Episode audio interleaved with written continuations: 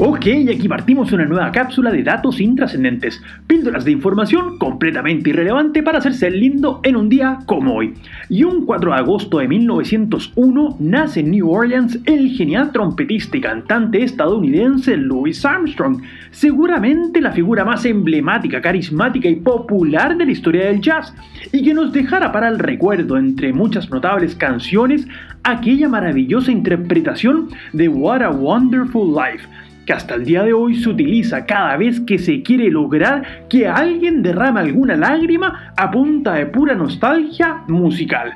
De hecho, el legado de Louis Armstrong es tan grande en la cultura norteamericana que incluso el aeropuerto de su natal New Orleans fue rebautizado como Aeropuerto Internacional Louis Armstrong, con lo que se inmortaliza sin duda alguna su imagen y su trascendencia, especialmente para la población afroamericana de ese país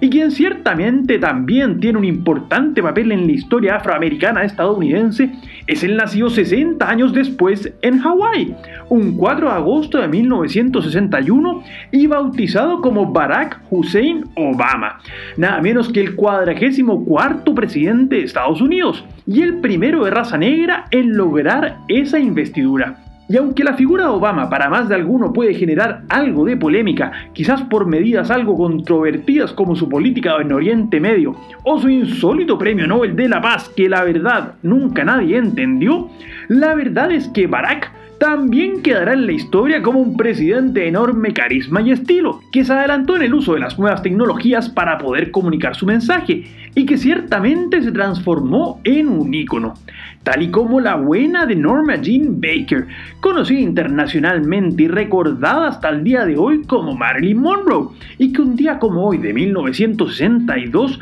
la encontrarían muerta sobre su cama, supuestamente por una intoxicación con pastillas en lo que en un principio se creyó que fue un suicidio y hasta el día de hoy se especula con incluso un asesinato. Lo cierto es que más allá de los escabrosos detalles de su muerte, la sexy de Marilyn en sus 36 años alcanzó una estatura internacional como símbolo sexual que incluso permanece hasta el día de hoy, 58 años después de su muerte. Pero la verdad esa icónica imagen no hace justicia a una más que exitosa carrera fílmica, que la llevó a participar en 30 películas e incluso ganar dos globos de oro y que tampoco logra obviar el hecho de que, pese a su enorme magnetismo, ella tuvo una vida muy sufrida en lo que relaciones sentimentales se refiere hasta el final de sus días. Y quien vería su fin también un 4 de agosto de 1984 en África sería nada más y nada menos que la República de Alto Volta, probablemente el país con el nombre más estiloso que haya habido y que existió desde el 11 de diciembre de 1958 hasta el mencionado cuarto día de agosto del año 84, para luego cambiar su nombre por el menos hondero de Burkina Faso. Curioso nombre también, pero con un gentilicio, digamos, menos eléctrico, porque no nos engañemos, ser burkinés genera menos curiosidad que ser voltense, que de inmediato nos hace pensar que cualquiera venido de por allá tiene que ser como eléctrico, de alto voltaje.